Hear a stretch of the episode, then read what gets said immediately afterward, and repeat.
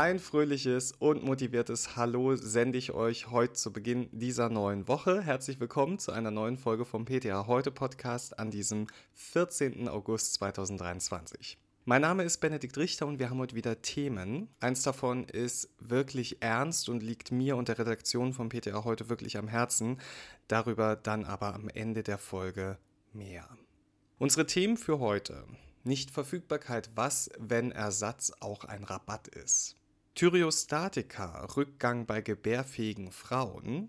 Dann sprechen wir über Lorazepam, ist die Schmelztablette ersetzbar? Und zum Schluss noch das Thema Stammzellspender gesucht. Seit Anfang des Monats haben Apothekenteams ein Gesetz an der Hand, das ihnen dauerhaft mehr Austauschmöglichkeiten bei Nichtverfügbarkeit gibt. Ja, meine Güte, mit so viel Freiheit muss man erstmal umgehen können, oder? Ja, auch diese Freiheit ist an Regeln gebunden. Zu sehen ist es in einem Fall, der der PTA heute Online-Redaktion vorgelegt wurde. Einer Apotheke lag ein Rezept über Doxepin 50, 100 Stück vor. Nicht lieferbar. Daher wurde zweimal die 50 Stück Packung abgegeben. Das Problem ist aber, die 50er Packung ist ein Rabattarzneimittel.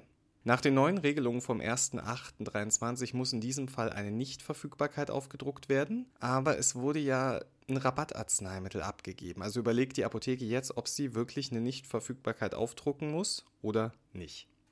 Schauen wir mal in den Gesetzestext. Daraus geht hervor, dass gemäß den neuen Regelungen das nach Maßgabe des Rahmenvertrags abzugebende Arzneimittel bei Nichtverfügbarkeit gegen ein verfügbares wirkstoffgleiches Arzneimittel ausgetauscht werden kann. Dabei darf, sofern die verordnete Gesamtmenge des Wirkstoffs dadurch nicht überschritten wird, im Hinblick auf folgende Punkte von der Verordnung abgewichen werden, ohne dass eine ärztliche Rücksprache notwendig ist. Die Packungsgröße, die Packungsanzahl, das sogenannte Bündeln, die Abgabe von Teilmengen aus der Packung eines Fertigarzneimittels, also das Auseinzeln und die Wirkstärke, sofern keine pharmazeutischen Bedenken bestehen. Im eben genannten Praxisfall lag Punkt 2 der neuen Austauschmöglichkeiten vor. Thomas Noll vom Deutschen Apothekenportal erklärt, dass es im Falle von Nichtverfügbarkeit keine Rolle spiele, ob die abgegebene Packung selbst auch rabattiert sei oder nicht. Da der zur 100er Packung gehörige Rabattartikel nicht abgegeben wurde, spiele der Rabattpartner keine Rolle mehr.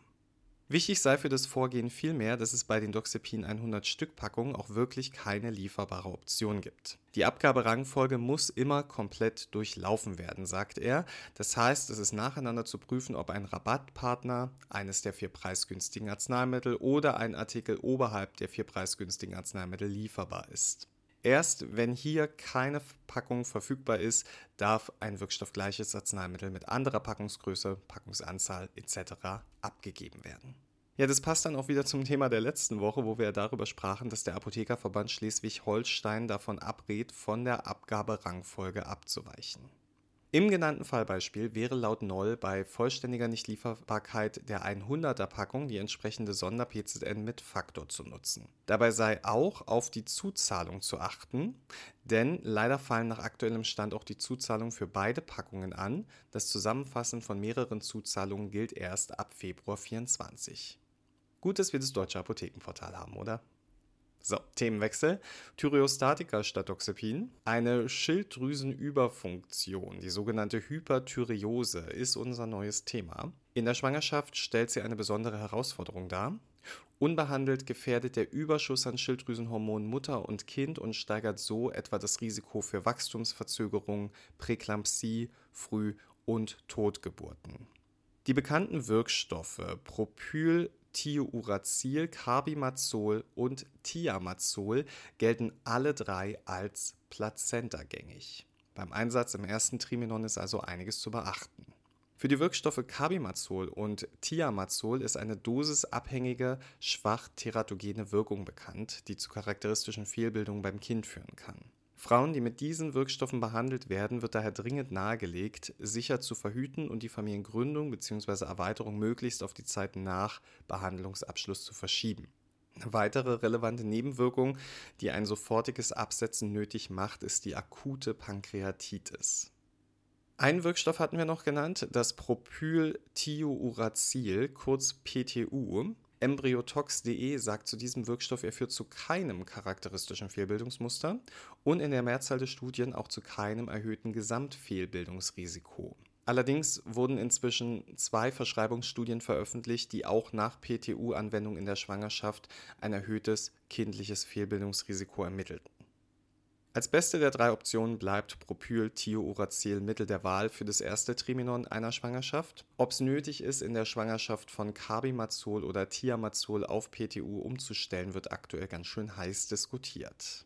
Propyl-Thiouracil muss aufgrund seiner kurzen Halbwertszeit von einer Stunde alle sechs bis acht Stunden eingenommen werden. Außerdem kommt es unter diesem Wirkstoff häufiger zu Nebenwirkungen, insbesondere zu schweren Leberschäden, also häufiger als unter Carbimazol oder Thiamazol. Bei allen drei Wirkstoffen gilt, falls sie während des ersten Schwangerschaftsdrittels zum Einsatz kommen, sollte die niedrigste erforderliche Dosis verwendet werden. Spannend ist übrigens, dass die Zahl der Verordnungen mit Thyreostatika rückläufig sind. Gemäß dem Bulletin für Arzneimittelsicherheit bekamen 2004 noch 2,7 von 1000 Mädchen und Frauen ein Thyreostatikum. Im Jahr 2020 waren es dann nur noch 1,8. Insbesondere Carbimazol und Thiamazol wurden weniger verordnet. Grundlage dieser Zahlen sind Abrechnungsdaten von vier gesetzlichen Krankenkassen aus dem Zeitraum 2004 bis 2020, die insgesamt etwa ein Fünftel der Bevölkerung Deutschlands abdecken. Ja, ja. Die Schilddrüse ist schon ein spannendes Thema. Wenn ihr mehr darüber wissen wollt, dann schaut mal auf ptaheute.de in unser E-Learning zum Thema die Schilddrüse ein Update. Also ich gucke da garantiert mal rein. Da habe ich Wissenslücken. Und da wir heute über verschreibungspflichtige Wirkstoffe sprechen, schiebe ich gleich noch einen nach, nämlich das Lorazepam. Auf der Liste der Lieferengpässe stehen mittlerweile auch die Lorazepam-Schmelztabletten Tavor 1,0 Milligramm Expedit. Der Engpass wird voraussichtlich noch bis zum 28. Februar 2024 anhalten. In der Zwischenzeit, so die Empfehlung, sollte man auf einfache Tabletten mit Lorazepam ausweichen. Bei Expedit handelt es sich ja um Schmelztabletten. Jetzt könnte man natürlich geneigt sein zu sagen, das geht doch gar nicht, das hat doch eine ganz andere Freisetzung. Aber stimmt das? Als ganz, ganz junger PTA habe ich mal eine Folge Dr. House gesehen, in der genau das Thema angesprochen wurde. Dr. House Antwort darauf war, Lorazepam wird nicht im Mund resorbiert, die Schmelztablette erleichtert nur das Schlucken, aber wirkt nicht schneller hat sich festgebrannt. Klar, Dr. House stellt man nicht in Frage, aber ich tue es mal trotzdem und habe mal geschaut, was die KollegInnen vom PTA heute dazu recherchiert haben. Die Wirkstoffgruppe der Benzodiazepine ist enorm wichtig, werden zur Therapie von Angstzuständen, Panikattacken und Schlafstörungen eingesetzt. Die wirken anxiolytisch, sedativ, muskelrelaxierend und antikonvulsiv. Logisch also, dass man eine schnelle und zuverlässige Wirkung haben möchte. Das Kompetenzzentrum Palliativpharmazie der LMU Klinik und Poliklinik für Palliativmedizin bestätigt Dr. Haus. Die Resorption von Lorazepam, auch aus Schmelztabletten, erfolgt nur in vernachlässigbarer Menge über die Mundschleimhaut. Vielmehr zerfällt die Tablette im Mund, der Wirkstoff löst sich im Speichel und wird mit diesem heruntergeschluckt. Die Resorption erfolgt dann im Dünndarm. Paar Etagen weiter unten. Wirkstoffe, die in der Mundhöhle resorbiert werden sollen, wie etwa Fentanyl, werden daher als Sublingual- oder Bukaltabletten formuliert, die längere Zeit im Mund verweilen. Aber erfolgt die Resorption des bereits gelösten Wirkstoffs aus der zerfallenen Schmelztablette nicht immer noch schneller als aus einer Tablette, bei der der Wirkstoff erst noch in Lösung gehen muss? Da haben wir den Hersteller gefragt. Und der sagt, es bestehen keine Unterschiede in der Kinetik der beiden Darreichungsformen. Bedacht werden sollte allerdings, dass der Wirkeintritt bei einer Schmelztablette als schneller empfunden werden kann als bei einer Tablette. Wenn PatientInnen Schluckbeschwerden haben, dann können die Tabletten suspendiert oder gemörsert werden. Die ExpertInnen der Palliativpharmazie empfehlen, eine Tablette mit 3 bis 5 Milliliter Wasser in einer Spritze zerfallen zu lassen, aus dieser Spritze kann dann das Arzneimittel direkt oral verabreicht werden.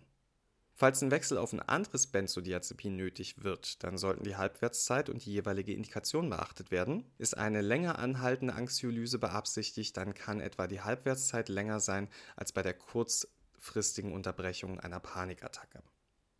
Den Bedürfnissen der PatientInnen angepasst kann hierbei gegebenenfalls direkt auf ein anderes Präparat gewechselt werden, das ohne das Schlucken von Tabletten auskommt also durch Wahl eines subkutan oder als Tropfen applizierbaren Präparats. Weitere Informationen und eine Übersicht über Halbwertszeiten und verfügbare Darreichungsformen der verschiedenen Benzodiazepine findet ihr im Informationsschreiben des Kompetenzzentrums Palliativpharmazie der LMU Klinik und Poliklinik für Palliativmedizin. So, das waren unsere theoretischen Themen für diese Woche. In unserem letzten Thema geht es, wie bereits angekündigt, um etwas, das der Redaktion und mir sehr am Herzen liegt, nämlich Hilfe für eine PTA-Kollegin. Unserer Kollegin Diana D. aus der Veretal Apotheke in Hessen ging es vor wenigen Wochen noch richtig gut. Die arbeitet gerne in der Rezeptur, die verblistert Arzneimittel für Heimbewohner und ist einfach eine super PTA. Eine, die sogar gern Hilfsmittel beantragt. Schon krass, oder? Diana bekam Ende Juni auf einmal starke Kopf- und Magenschmerzen, fühlte sich nicht gut. Sie sollte einfach ein paar Tage zu Hause bleiben und sich erholen. Ihre Chefin sagt, niemals dachten wir an eine solche Diagnose. Als nach mehreren Tagen immer noch keine Besserung in Sicht war, ging sie zum Arzt und das Blutbild und mehrere Untersuchungen ergaben dann, dass sie an einer akuten lymphoblastischen Leukämie leidet. Eine akute lymphoblastische Leukämie, abgekürzt ALL, ist eine aggressive Form von Blutkrebs bei der unreife Lymphoblasten im Knochenmark und manchmal auch im Blut stark vermehrt auftreten. Diese unreifen Zellen ersetzen gesunde Blutzellen und beeinträchtigen die Fähigkeit des Körpers, Sauerstoff zu transportieren und zum Beispiel Infektionen abzuwehren. Die Einführung von Chemotherapie hat die Heilungsrate bei ALL erheblich verbessert. Bei Kindern liegt die Heilungsrate bei etwa 90 Prozent, bei Erwachsenen ist sie ein bisschen niedriger und beträgt etwa 40 bis 50 Prozent. Die Stammzelltherapie, insbesondere die allogene Stammzelltransplantation, also Stammzellen von einem Spender, kann eine wirksame Behandlungsoption sein. Sie ermöglicht es, die zerstörten Krebszellen im Knochenmark durch gesunde Stammzellen zu ersetzen. Die Heilungschancen steigen mit dieser Therapieoption, insbesondere für Patientinnen mit Hochrisikomerkmalen oder Rückfällen. Die genauen Prognosen variieren jedoch je nach individuellem Fall um aber wieder gesund zu werden, benötigt Diana D. eine Stammzellspende. Und deswegen haben Dianas Mann Mark, eine Freundin und Apothekerin Michelle Schlanstedt, gemeinsam mit der DKMS die Aktion Alle für Diana ins Leben gerufen. Das Apothekenteam hat den Zeitungsständer in der Apotheke zum DKMS-Stand umfunktioniert. So kann man sich direkt in der Apotheke als Stammzellspender registrieren lassen. Einige haben den Abstrich sogar schon direkt in der Apotheke gemacht. Dianas KollegInnen schicken die Abstrichsets dann einmal pro Woche gesammelt zur DKMS und auch die umliegenden Arztpraxen helfen fleißig mit bei der Aktion. Das Apothekenteam, Dianas Familie und Freunde bitten, lasst euch registrieren für Diana oder andere Patienten weltweit. Es ist so einfach. Mund auf, Stäbchen rein, Spender sein. Personen, die zwischen 17 und 55 Jahre alt sind, können sich ganz einfach online bei der DKMS als Stammzellspender registrieren. Für die Aufnahme in die Spenderdatei muss nur ein Wangenabstrich eingesendet werden.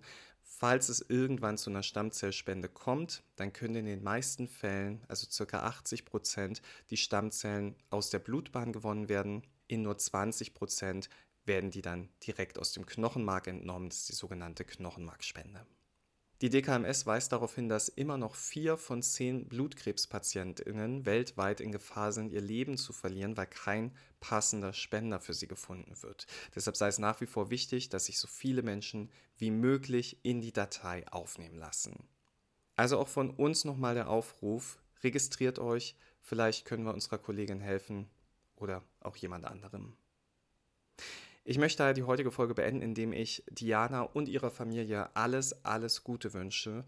Und ich möchte auch noch sagen, wie unfassbar schön ich es finde, welchen Einsatz ihre KollegInnen und ihre Chefin zeigen. Ich danke euch allen fürs Zuhören, wünsche euch eine positive Woche. Wir hören uns nächste Woche wieder, wenn ihr mögt. Macht's gut.